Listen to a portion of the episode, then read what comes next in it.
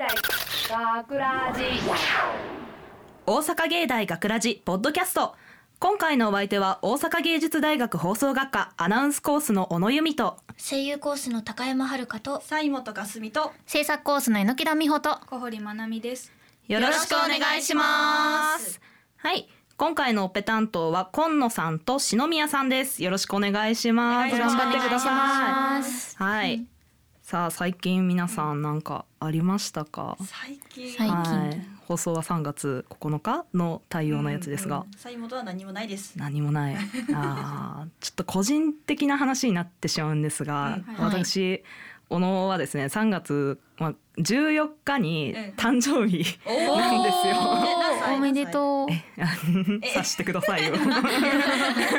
大学大学3年生ですからね。あね。そうです。本当だね。本当だよ。そうそうなんですよね。ホワイトデーで。チョコみんなあげよ。おー。そうもらいがちなんですよね。あ。なんかバレンタインデーにあげてなんか友チョコとかあげるじゃないですか、なんかだいたいホワイトデーに誕生日プレゼントと合わせてチョコが返ってくるっていう。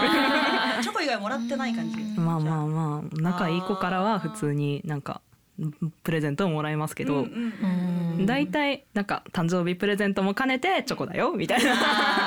まとめられる感じ。うで。んクリスマス、誕生日の人となんか同じ現象。うんそうなんですよね。ありがちょっとねまあいいんですけどね。ね、ちょうだいよってういう。んうん、いいけどっていう。いいけどありがとうってもらうけどっていう。楽しみやな。はいということでね3月14日ね。ありがとうございます、はい。さて今回のポッドキャストでは3月9日にオンエアされた本放送の内容を聞いていただくことができます。やったー。はいそちらはこのポッドキャストの最後に聞いていただけるのですが今回本放送でオンエアされたショートストーリー「死にたがりの藤見くん」の脚本を担当した榎木田さん。はい今回はどんな内容だったでしょうか？はい。はい。ちょっとテンポがずれましたが、まあ、はい。えっ、と、そうですね。まあ、言ったらタイトルの通りです。タイトルの通りうん。藤見くんっていうキャラクターが、まあ、死にたくてしょうがないと。まあ、それを手伝ってくれるお友達がいるんですよね、生野くんっていう。なるほどねうんっていう彼らのお話です。あ殺し方がなかなか。そうですね。殺し方がいろいろあるんですが。藤藤見くんにはその死にたがる理由がみたいなのはそうですね。ね一応ねあるんですけども、まあそこは触れずに触れずに聞いてみてまあ、まあ聞いてみてください。まあ木村くんがね今回も頑張ってるので。そうですね人木村くん人外 人外？そうですね。A 班で一番人外率が高い木村くんが頑張っているので。高い。そうです語弊があねりすぎるなんか叫ぶ叫ぶ確率も結構高いですよ高いね高い高い。ちょっと変わった役が彼はすごく多いので、まあそんな木村くん頑張ってますので、はいぜひ聞いてください。俳句。面白かった。そうですねはいそんな榎木田さん脚本3月9日放送のショートストーリー「死にたがりの藤見くん」はこのポッドキャストの最後に聞いていただけます。お楽しみに、えはい。では早速ですが今週のフリートークへと参りましょう。はい。お、皆さん覚えてますでしょうか？何？何をですか？昨年9月22日ポッドキャストにて決定した我々学ラジ A 班の取り決めを取り決め。あったっけそんなんあったっけ 覚えてないんですか？覚えてない。はい。では西本さん。はい。西本さんどうぞ。えっとね、あの思い出したんですけど、ポッドキャストのはい。ポッドキャストのこの企画の中で、うんうんうまあ9ん月からまあ学ラジを卒業するまあ3月？今年の3月までの半年間、まあ毎月本を3冊買って読もうっていうまあ取り決めがされました。そうです、はい。ありましたね。ありました。そのあれですね。消費派か貯蓄派かの討論会みたいなね。討論会のやつです。あったあったあった。しい。ありましたね。うんうんうんでうん。ちなみに西本さんはうん。読んでますか？ちゃんといや3冊。買ったよ私。うん。本買ったよ。うんうんうん買って。だから本3冊買って。はい。本棚に入れて。本棚に入れ入れて、はい。入れてまあ1冊だけピュッて取ってはい最初のうん16ページまで読んだ読んでないじゃん。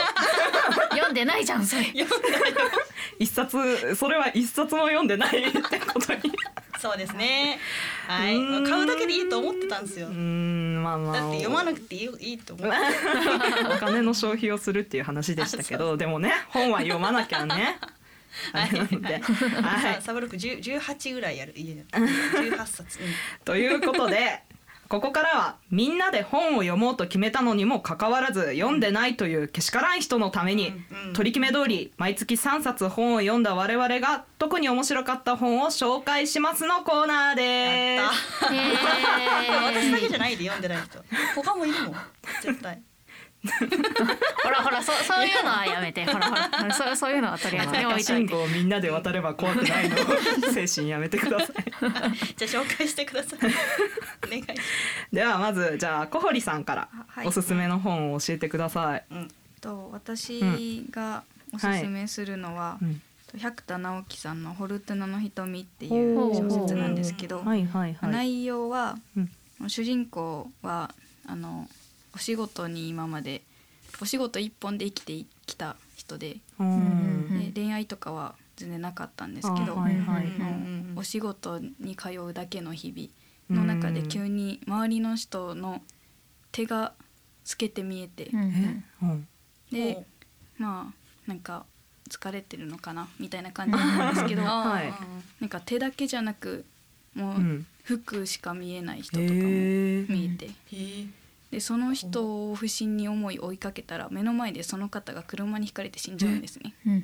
でそういうのをまあ見てあもう透けてる人はその死が近い人なんだっていうあで死が近い人ほどその透明度が高いと言いますか、うんうんうんうん。全身が透明になってる人ほどもうすぐ死つぬみたいなけてあその服しか見えない人はいみたいな感じで。怖っ。その、まあ、怖いんですけど、うんうん。その主人公はもうそれが自分に能力があるからはい。助けれると思うんですけど、うん。ああなるほど。うんうん。うんこれこの。力を使って死にそうな人を助けようとするんですけど、うんうんその人の運命を変えることになるじゃないですか。そうですね。で同じ能力を持ってる人もいるので、その人からうん。やめとけって言われたり、他の人もいるんですね。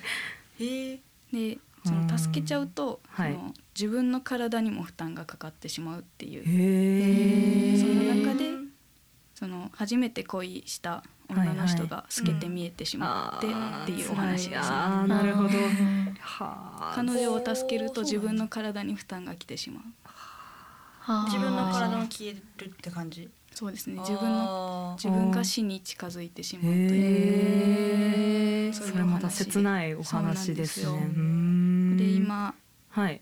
映画化してまして。ああ確かに実写映画ね。やってますね。うん。CM 見ました。はい。話題になってるのでうん。紹介します、なるほど。映画も見てほしいですけど。わかりやすい内容。小原説を作も。読んでくださいこの人のお話結構読みやすいんで。百田直樹さん。はい百田さん。ぜひぜひ。小堀さんは百田さんがそもそも好きでみたいな。ああなるほど。全部読んでるわけではないですけどなるほど。ありがとうございます。はい。はい。では次そうですね。高山さん。じゃあ、はい。お願いします。はい、えっと私が紹介するのははい。小野冬美さんの「残影」というホラー小説なんですけど、はあ聞いたことあります。はい、うん。なんか2015年に映画化もされてて、結構有名なのかな？知ってましたか？うん。名前は知ってる。名前知ってます。映画もやってるのも知ってる。うんうん知ってたのかなんか。高山さんは？なんか私は、あの同じ A 班のはい今野さんから面白いよって言って、ああなるほど。おすすめされて。うん、で買ってなんかその3冊買うじゃないですか、はい。月に。で3冊買ってまあどれ読もうかなと思って、うんとりあえずなんか3冊とも1ページ目をこう、うんうん。ちょちょろちょろちょろちょろ全部読んだらもうこの残影を読み始めた時にもう読むのが止まらなくなっちゃってもう引き込まれちゃって本当に。ん。なんか結構こういう経験したの初めてで、うんめっちゃ読みやすいんですよ小野冬美さんのうん。文体って言ったらいいのかな？あわかんないけどうんめっちゃ読みやすくって本当に引き込まれた。だから映画見たことある人もぜひ小説版でも読んでほしいなって思ったの。ちょっと映画見たことないんやけど。でも小説逆にでもそう、映画も見てみたいなって小説読んで思ったし、でもね、うん。その文体で引き込まれるのはね、ぜひ小説で読んでみて、うん。その感覚をね楽しんでもらいたい感じはあそれが一りますけど。番いいよね、うん。読んでみてすごい一なんか発目で文よかったら。そううん。描写？とかもめっちゃなんか読んでたらもう次々に頭にうん想像力がえーすごい。思い浮かぶの。そう情景とか状態とかが。えこ怖いやつなんですよね。怖いね、うん、怖い。あれだ。怖いタイトル的にやばいもんね。残影、汚れの話なんやけど、怖いけど、なんだろう、うん。その結構ミステリー要素もあってホラーというよりか。うんなんか推理していくじゃないけどなんか自分でも考えながらうん作者と一緒に進んでいって、なんか一つ一つ解決していって、最終的にって感じになるほど。答えにたどり着くみたいな感じやからめっちゃ面白い。ホラーミステリーか。う怖い怖い怖い怖い怖いって感じではない。なるほど。じじわじわくるそうタイプのじわじわたまにゾクってなる感じが。あーなるほど。いいなたまらん、すごい。いいななるほど。読んでみたくなりますね。ぜひ。ありがとうございます。はい。はい、では次榎木田さん。じゃあはい。お願いします。えっと私がおすすめするのは梨木かほさんの西の魔女が死んだという本です。でえっと、この本中学生の時に学校の図書館で一度借りて読んだことのある本だったんですけど、はい。この学ラジの企画であの本を探してた時にうんうん。本屋さんで見つけて、うん。あもう一回読んでみようかなと思ったので読んでみてでやっぱりこの作品好きだなと思った話で。はい。でまあタイトルがねあの魔女が出てくるので、うんその、とってもファンタジックなお話を想像すると思うんですけど、はい。えっと、全然そんなことはなくて、まあ、あ現代の話です。はいでまあ、不登校の主人公がいるんですけど、うんその主人公のおばあちゃん。が主人公にとっては魔女だったっていうお話なので。魔女のようなおばあさんってこと。そうですね。魔女のようなおばあさんのもとでその魔女になるための修行をします。田舎で。実際におばあちゃん魔女じゃない実際におばあちゃんは魔女じゃないんだけどそういうファンタジックな感じではないんだけれどその修行の過程がすごく私は好きで、へまあ例えばどんな、いろいろですねちゃんと朝起きるみたいなそういう生活生活のことからみたいなの始めてそうですね。で何でも自分で決めるっていうのが肝心なところなのでこの魔女の修行っていうのが。そのすごいその過程が私はすごく大好きなのでその小学生とか中学生とか高校生大学生とか社会人になっても心に響くものがあるんじゃないかなと思ってこの本をおすすめします。なるほど。なんか、うん、聞いてる感じはこう懐かしい気分になれるような、自分のおばあちゃんのことも思い出しそうな内容ですけど。ちゃんとご飯食べるよってやつや。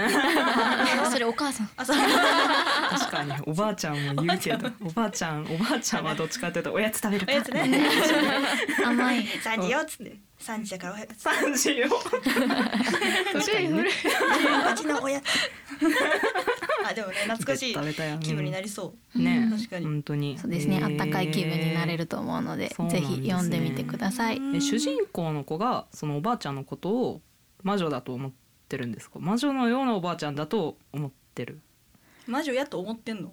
本当に魔女やと思ってどうどうなんるんですか？だろうねでも読んでみないとわかんないね。そうです。なんか説明しづらいですね。なんか。あでもとりあえず読んでみてとしか言いないそれにつきますけどね。本当確かにに読んだらわかるって感じは。いろいろ複雑なので説明がちょっとしづらいので、ただまあすごい面白いです。えありがとうございます。んですよね。児童文学なので読みやすそうじゃ小学校とか中学校にもちろん置いてありますし、うんうんうんうんはい。じゃあどの年代でもね本当に読めるやつですね、はい。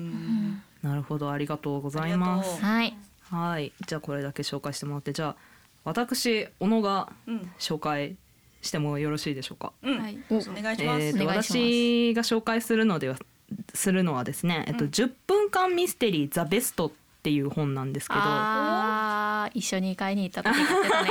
そうです。榎木田さんと一緒に買いに行った時に買った本なんですが、うん。えっとその皆さんこう作者というか著者の方が一人のやつじゃないですか、うんうん私のはなんかこう短編集っていうかこういろんな作家さんが集まって本を作ってるっていうやつでその10分間で読めるミステリーがいくつも収録されてるっていうやつなんですよ。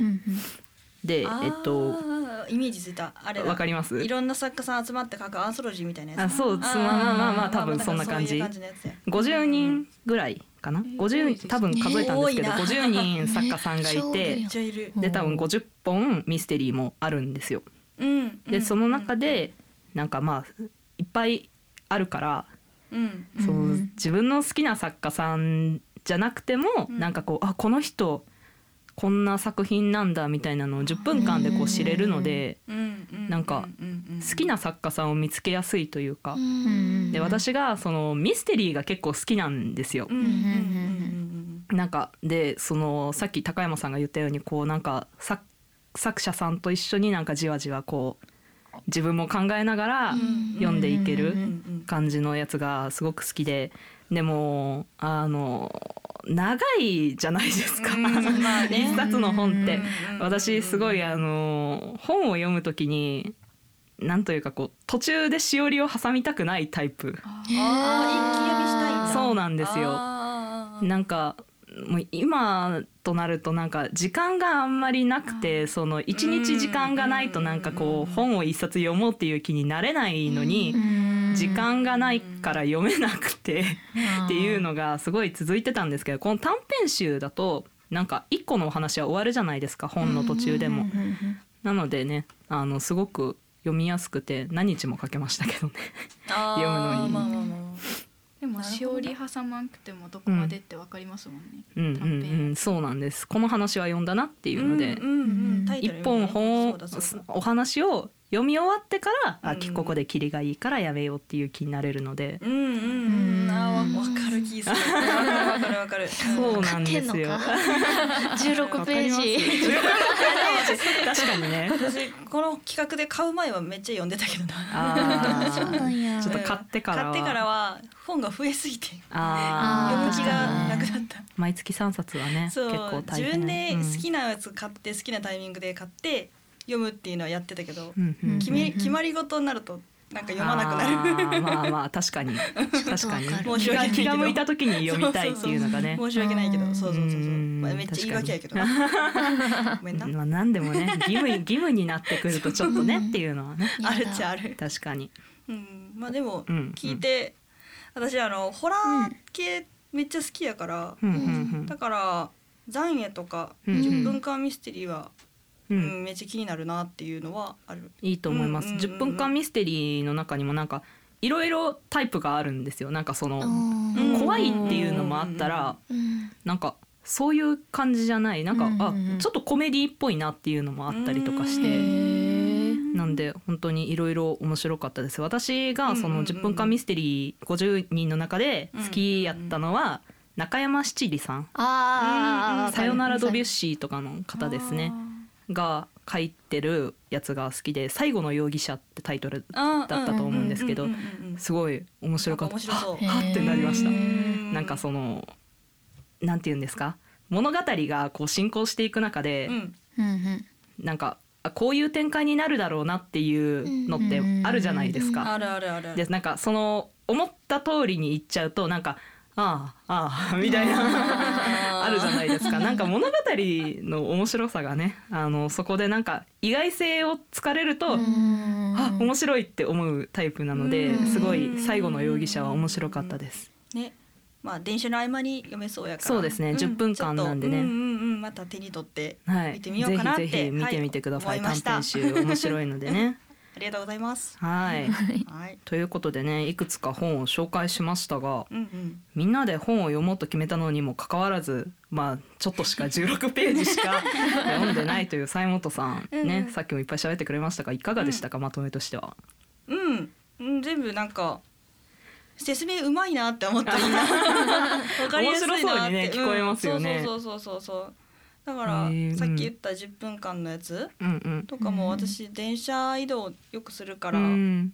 まあその中で読めるかなっていうめちゃめちゃおすすめです。うんうんうんうん残影も映画見たいなって思った。確かに 映画見てから小説読みたいなっていう気持ちはね。うんフォルテュナの瞳もね。そうそうそうそうそうめっちゃ気になってたから。確かに。うんうんうんおばあちゃんのやつも。うん。おばあちゃんのやつ。短いしなよく見たら薄いから結構。構薄めですね。まあ児童文学やったら確かにね。一二時間で読めそうな感じがする。うんうんうんうんうん。なるほど。思いました。はい。ありがとうございます。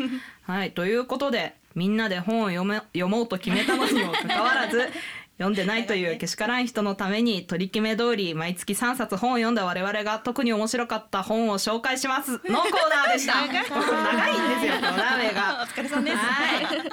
さて、ここで実は番組にある方々からメッセージが届いています。方々。はい。方々からメッセージがさあ一体誰なんでしょうね一体誰からなんでしょうか聞いてくださいどうぞ大阪芸大学ラジポッドキャストをお聞きの皆様そしてゴールデン X7 期生の皆様どうも個性や自由ではみ出していく。はみ出していく。新しい学校のリーダーズです。えー以前番組内で私たちの恋の遮断機という曲を使ってくださったということで誠に皆様ありがとうございます。ありがとうございます。あの聞きました。あのめっちゃ美味しく恋の遮断機が登場するっていう最高なシチュエーションで本当に恐縮の極みでございます。そして光栄の極みでございます。ありがとうございます。それで今回あのこの流していただいた恋の遮断機はファーストアルバムの曲なんですけども先日セカンドアルバムが発売されました。その名も「若気が至る」です。はい、そしてそれに伴い透明版ワンマンツアーを行います。その名も無名ですけど透明版ワンマン。有名になんかなりたくない。なりたいけどその2です。えいえいえい。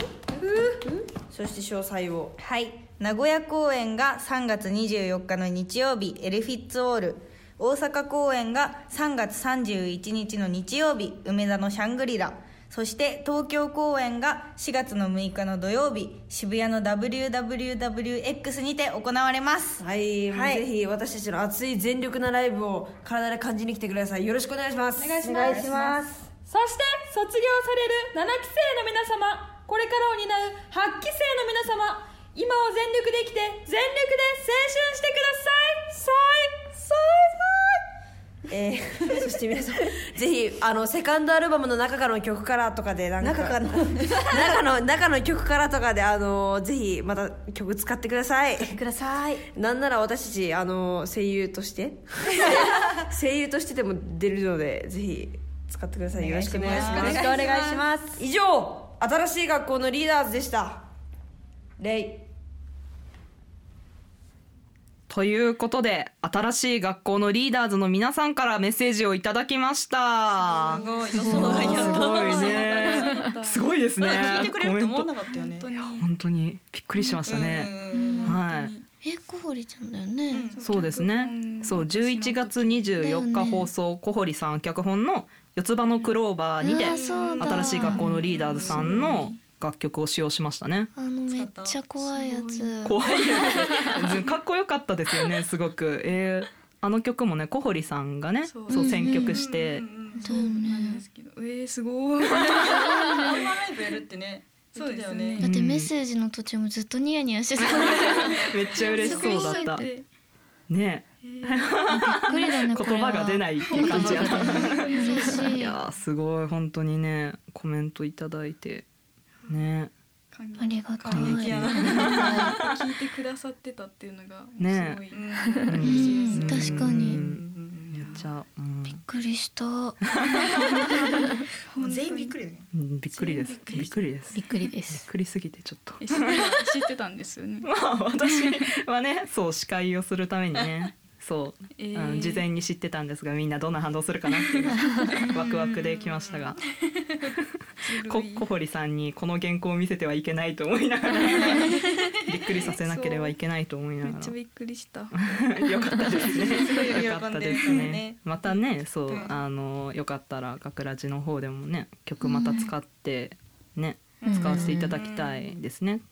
素敵な曲がねはい。新しい学校のリーダーズさん、新しいアルバムを発売、そして東名阪ツアーもあるって言ってましたね。うんはいうん。大阪公演ねあるって言ってたんででねね。三月三十一。三十一、ううんん、行きやすい。ワンマンって言ってたもん。ね今後とも要チェックですね。はいはい、ありがとうございました。ありがとうござい。ます。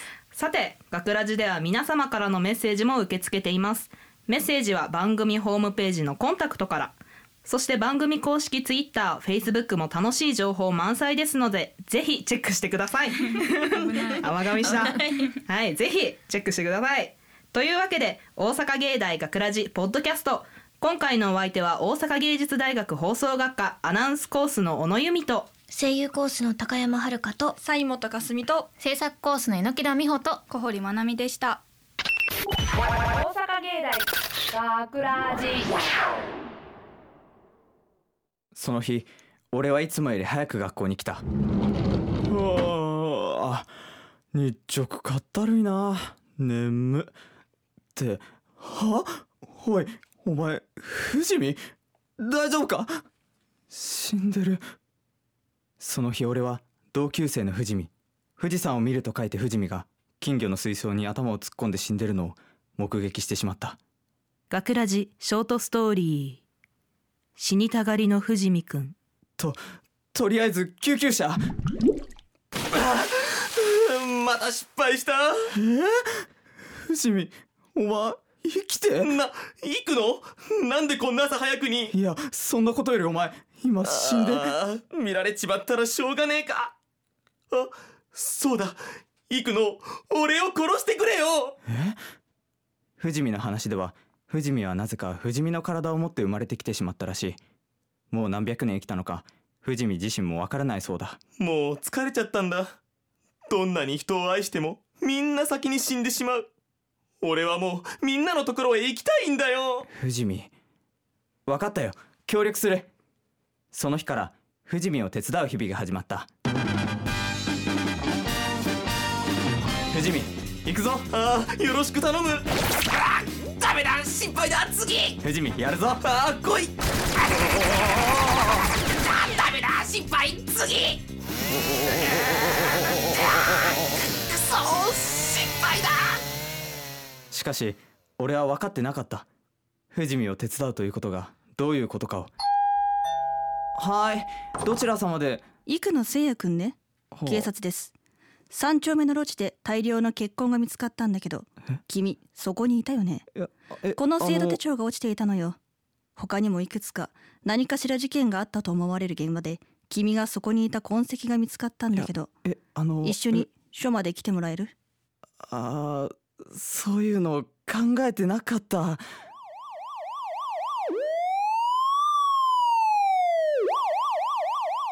ごめん藤見もうお前を手伝ってやることはできなくなったよ。